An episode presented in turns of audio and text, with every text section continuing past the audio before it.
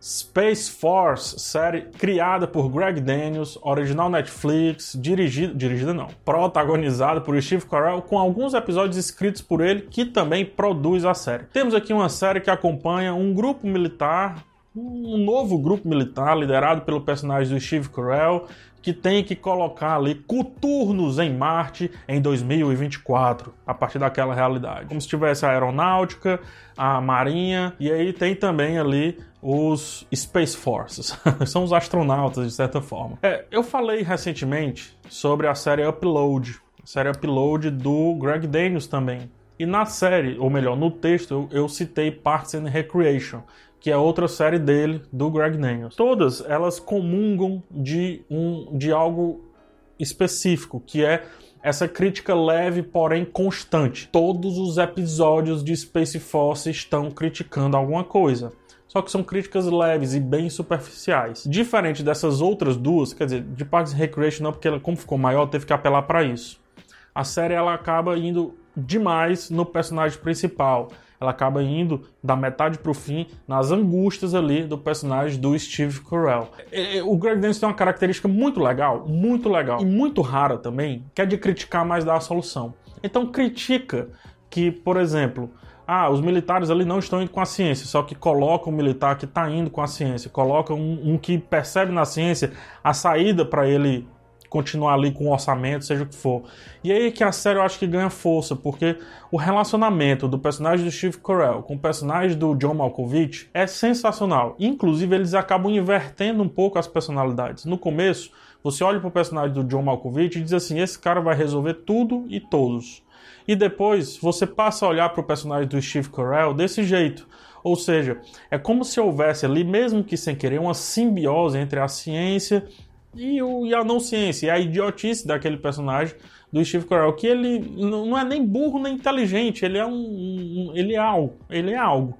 Né? Só que no final, John Malkovich ele sucumbe à pressão e ele vai aderindo mais ao estilo que era do Steve Carell. Isso é muito curioso e muito legal de analisar. Nisso também há uma crítica. Há uma crítica óbvia, que é a de alguns não aceitarem a ciência, etc.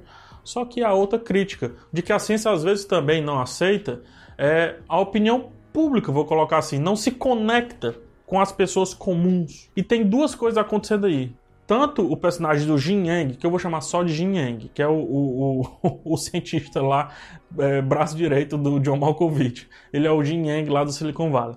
É, tanto ele se conecta com a, com a militar, não é a civil, com a militar, e ele cresce enquanto personagem, quanto o John Malkovich se conecta com o personagem de Steve Carell e cresce como personagem. Fora isso, a série tá batendo todo o tempo nas redes sociais e principalmente como os políticos usam as redes sociais, tá batendo nas relações e também tá batendo como a política interfere nos planos espaciais do próprio Estados Unidos. Então tem sim a crítica do plano espacial em si, tem sim a crítica daquele, daquele cenário esdrúxulo que é o Space Force, mas tem uma crítica talvez maior ainda a inserção, ou melhor, a interferência da política naquele cenário, mostrando que aquele cenário poderia ser bem melhor, poderia ser bem mais interessante se a política não tivesse ali interferindo. Se a gente analisar personagem por personagem, cada um é uma crítica a um estereótipo, ou melhor, a um arquétipo real, um arquétipo que existe, o arquétipo do analista de mídias sociais, o arquétipo do, do militar turrão, a gente tem o arquétipo do, do militar mais, mais desenrolado, a gente tem, enfim, tem todos os arquétipos sendo destrinchados na série, arquétipos, mais uma vez,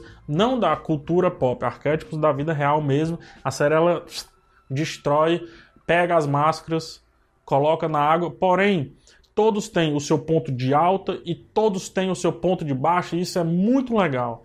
O John Malkovich, você olha e diz: esse é o cara que vai resolver tudo, como eu já falei. Assim como das redes sociais, você diz: opa, esse é o cara que pode resolver tudo. Assim como o próprio Steve Carell, o personagem dele, não, esse é o cara que vai resolver tudo. Todos, em algum momento, podem resolver as coisas. E ao mesmo tempo, separados, talvez eles não resolvam absolutamente nada.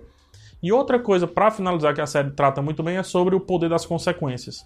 Muitas vezes as ações têm consequências, mas perceba, quando lidam com a política, não tem consequência, eles nem entendem o que está acontecendo ali. Né? Talvez se a gente fosse um pouquinho na. tivesse ali um pouquinho da visão da sociedade, seria até mais legal para Space Force a gente sentir essas consequências. Enfim, acho que vale assistir, acho que vale dar uma olhadinha. Na verdade, tudo vale assistir Só que no sentido de colocar ó, minhas 8 horas em, em quê? Acho que vale colocar suas 8 horas em Space Force, uma comédia de bom nível. Ponto.